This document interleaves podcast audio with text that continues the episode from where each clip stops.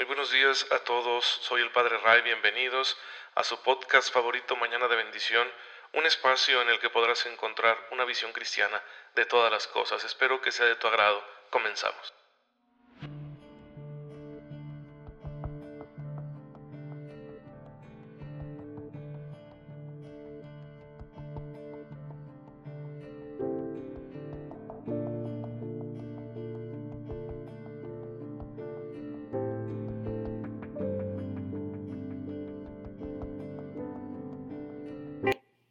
Muy feliz viernes, queridos hermanos. Espero en Dios que estén ustedes gozando de todas las bendiciones que el Señor pone delante de nosotros porque nos ama y porque quiere vernos crecer como hijos suyos y porque siempre está atento a nuestras necesidades. Así que ya saben, hay que tener una fe bien despierta para poder identificar esos dones y aprovecharlos. Y pues esa es una de las finalidades de Mañana de Bendición, poder ayudarnos a despertar esa fe desde que comienza el día, de manera que en todas nuestras actividades cotidianas ya estemos nosotros con esa mirada creyente descubriendo los dones del Señor y sacándoles el mayor provecho posible.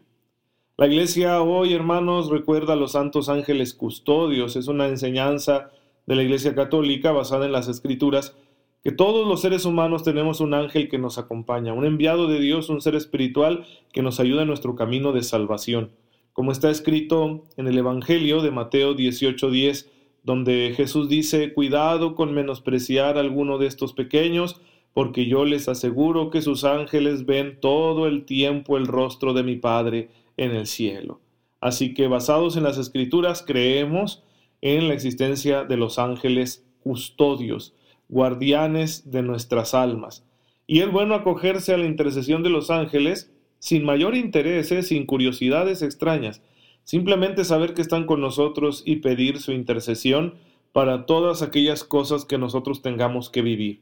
Pedirle al ángel de la guarda que nos ayude cuando nos vea encaminados en malos pasos y que nos empuje cuando estemos inspirados en los buenos. Así que ese es el trabajo de los ángeles y pues, pues hay que pedirles que lo hagan bien, hay que pedirles que, que nos ayuden realmente porque lo necesitamos muchísimo ya que nuestra vida es una continua lucha, es un combate, el combate de la fe y siempre tendremos necesidad de esta asistencia espiritual para poder responder cristianamente como hijos de Dios que somos. Y bueno, precisamente nuestra vida práctica tiene una connotación moral, es decir, hay que responder de nuestros actos, sean estos buenos, sean estos malos. Y claro que esta enseñanza moral que estamos viendo aquí en Mañana de Bendición, siguiendo el catecismo de la Iglesia Católica, pues es para que nos convirtamos y rectifiquemos, para que aprendamos qué estamos haciendo mal, sea por egoísmo, debilidad, sea por franca maldad, y cómo podemos dejar eso para poder actuar conforme a la voluntad de Dios. Y de la misma manera, pues aquello que estemos haciendo bien, cómo consolidarlo y potenciarlo para que la gracia de Dios siga dando fruto en nosotros. Y todo esto depende en gran medida de la relación que tengamos con el Señor. Y para ello nos ha revelado su nombre. Estamos viendo el segundo mandamiento, ¿sí? Que hay que respetar el nombre de Dios, ¿verdad? No usar el nombre de Dios en vano.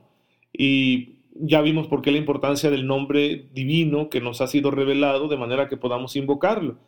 Como fue con Moisés, que invocaba a Dios con aquel vocablo hebreo antiguo de Yahvé, y ahora que Jesucristo nos ha enseñado a llamar a Dios Padre y que por la acción del Espíritu Santo sabemos que Dios es uno y trino, Padre, Hijo y Espíritu Santo. Pues también nosotros hemos recibido un nombre, un nombre que nos identifica. Y en la tradición católica, pues el nombre viene con el bautismo. Claro que ahora ya primero vas y se lo pones en el registro civil porque ya es un requerimiento legal inmediato. Y luego viene el nombre mm, en el bautismo que suele ser el mismo. Pero es importante ver nuestra consagración, primero que nada, que es una consagración en el nombre de Dios.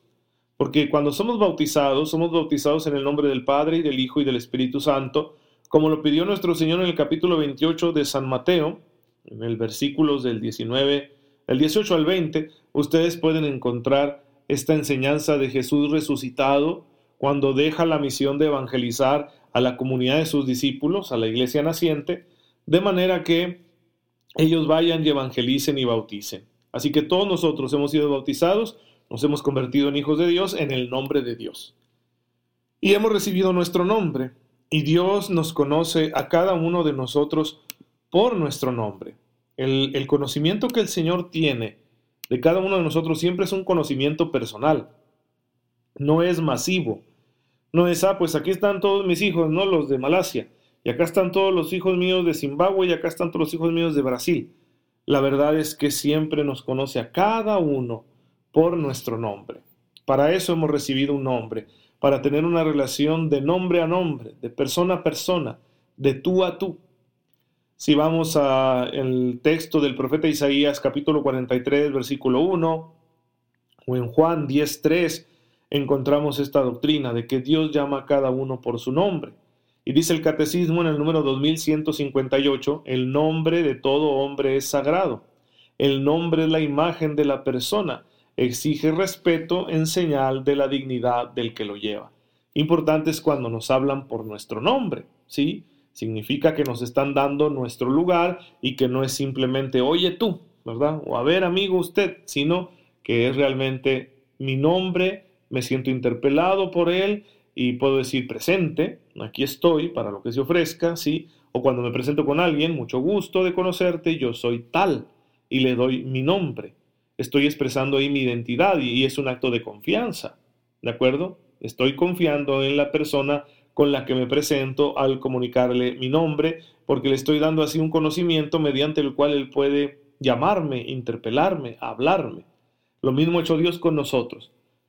Pues este mandamiento culmina con esta enseñanza, ¿sí? El segundo mandamiento de respetar el nombre de Dios culmina con esta enseñanza de que si Dios nos ha revelado su nombre y nos ha dado al mismo tiempo un nombre que es santo, también nuestro nombre es santo y hay que respetarlo, es para que exista una relación interpersonal, una relación de intimidad espiritual profunda, seria, grande entre Dios y tú, entre Dios y yo, y también entre nosotros como hermanos. De esta manera se va cumpliendo el propósito de Dios. Dios nos hizo así, hermanos, seres racionales, capaces de comunicarnos, capaces de este, entablar relaciones, precisamente para que viviéramos en comunión, unidos, compartiendo lo que somos y tenemos. Con Él, con nosotros. Y fíjense una cosa bien interesante, con nosotros mismos. Hay que tener comunión con nosotros mismos, hay que guardar una sana relación con nosotros mismos. Yo creo que al día de hoy, en esta época moderna en la que vivimos, es difícil tener relación con nosotros mismos. No nos soportamos nosotros mismos.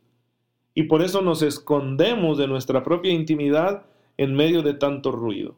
Por eso siempre tengo que tener mi atención ocupada en el ordenador, en, el celular, en, en cualquier dispositivo que tenga a la mano, ponerme los audífonos y estar escuche y escuche la música, ¿verdad? Y, llenarme de ruidos para no escucharme a mí mismo, para no escuchar los reclamos de mi conciencia, para no confrontarme con la verdad que yace en lo más profundo de mi corazón y que puede ser una verdad dolorosa, puede ser una verdad que me confronta y que me hace cuestionarme quién soy, dudar de mi propia bondad, sentirme sumamente avergonzado por actos que he realizado y una larga lista de cosas negativas. Claro que también hay mucho bueno, pero si lo huimos a la verdad de nuestro propio ser es por lo malo que encontramos dentro de nosotros, que no queremos confrontarlo, no queremos aceptarlo porque nos duele.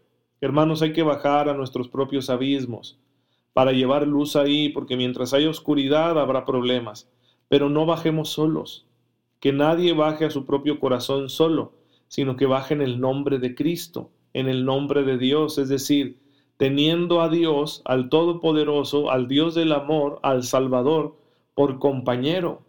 Con Él tendremos seguridad y no nos intimidará ninguno de los monstruos que encontremos en nuestro corazón, sino que podremos ahuyentarlos y transformarlos y sanar lo que tenga que ser sanado y rectificar lo que tenga que ser rectificado si bajamos a lo profundo de nuestro corazón acompañados de aquel que ha querido revelarnos su nombre para conocernos y para salvarnos. Nosotros podemos conocerle, podemos ser salvados precisamente por este conocimiento, que no es un conocimiento meramente intelectual, sino relacional, ¿sí? afectivo, de persona a persona, de corazón a corazón, de tú a tú, de rostro a rostro. Y cuando bajamos acompañados por Dios a nuestro propio ser, la relación con nosotros mismos se vuelve mejor.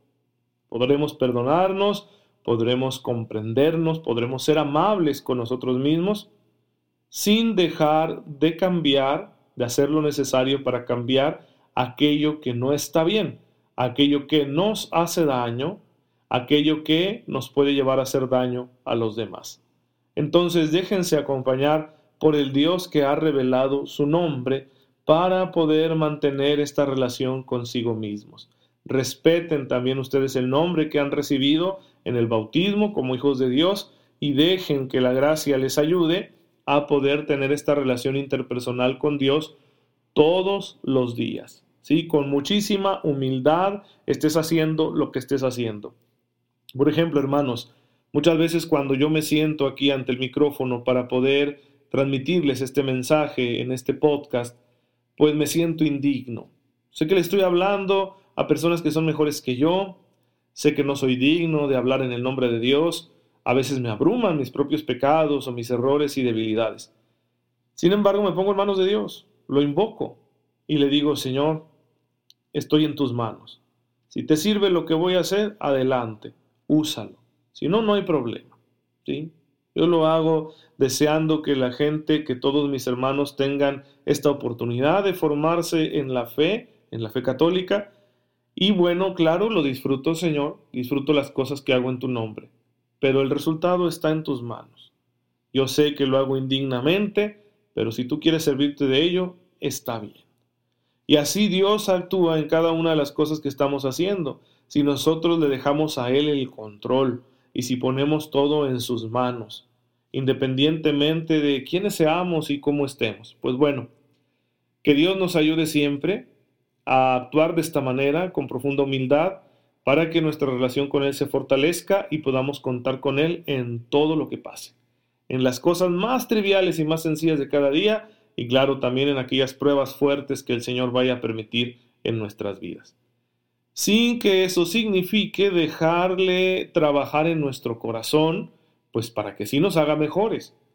Que el hecho de que yo sea indigno y que Él aún así quiera servirse de mí para realizar alguna obra buena, no significa que yo deba seguir siendo indigno. ¿sí? En cuanto a que esta tarea es muy grande, siempre seré indigno, pero puedo crecer en dignidad en cuanto yo me vaya convirtiendo con sinceridad, vaya saliendo de mis malos hábitos, vaya actuando cada vez de una manera menos egoísta, más generosa, más parecida a lo que Cristo nos enseñó con su propio testimonio, con su entrega hasta la muerte de cruz. Pues para eso nos ha revelado Dios su nombre y para eso nosotros también tenemos el nuestro. Y fíjense que el nombre, ya para terminar, tiene también una repercusión en la eternidad. ¿sí? Hemos recibido un nombre de eternidad, dice el Catecismo en el número 2159. En el reino de Dios, el carácter misterioso y único de cada persona marcada con el nombre de Dios brillará a plena luz. Dice Apocalipsis 2.17, al vencedor le daré una piedrecita blanca y grabado en la piedrecita un nombre nuevo que nadie conoce sino el que lo recibe. Miré entonces y había un cordero que estaba en pie sobre el monte Sión y con él ciento cuarenta y cuatro mil que llevaban escrito en la frente el nombre del cordero y el nombre de su padre. Apocalipsis 14.1. Fíjense bien, un nombre nuevo que nadie conoce, el nombre de la salvación, el nombre eterno, ¿sí? Y al mismo tiempo, dice el Apocalipsis, se llevará no solo ese nombre, sino el nombre del Cordero, que es Cristo Jesús, y el nombre de su Padre, el nombre de Dios, el nombre de la Santísima Trinidad. Llevaré, lo llevaremos grabado en nuestro ser para siempre, en señal de que le pertenecemos a Dios y de que con Él estaremos eternamente, por los siglos de los siglos. Esa es la última verdad que esconde el hecho del nombre, de haber recibido un nombre en nuestra vida. Pues bueno, hermanos, hagamos que esto se haga realidad con la ayuda de Dios, simplemente diciéndole al Señor que sí. La gracia es la que va a actuar, pero tú y yo tenemos que decirle que sí, que sí queremos tener su nombre grabado en el nuestro para siempre. Señor, gracias porque al revelarnos tu nombre te has hecho cercano a nosotros y nos permites invocarte en todo momento. Y nos has dado también un nuevo nombre que nos da la esperanza de saber que nos tienes en tus manos y que tú actúas siempre a nuestro favor. Concédenos ser fieles al nombre que hemos recibido para poder alcanzar algún día la contemplación de tu rostro. Por Jesucristo nuestro Señor. Amén. El Señor esté con ustedes. La bendición de Dios Todopoderoso, Padre, Hijo y Espíritu Santo, descienda sobre ustedes y los acompañe siempre. Gracias por escucharme esta mañana. Oren por mí, yo lo hago por ustedes y nos vemos mañana si Dios lo permite.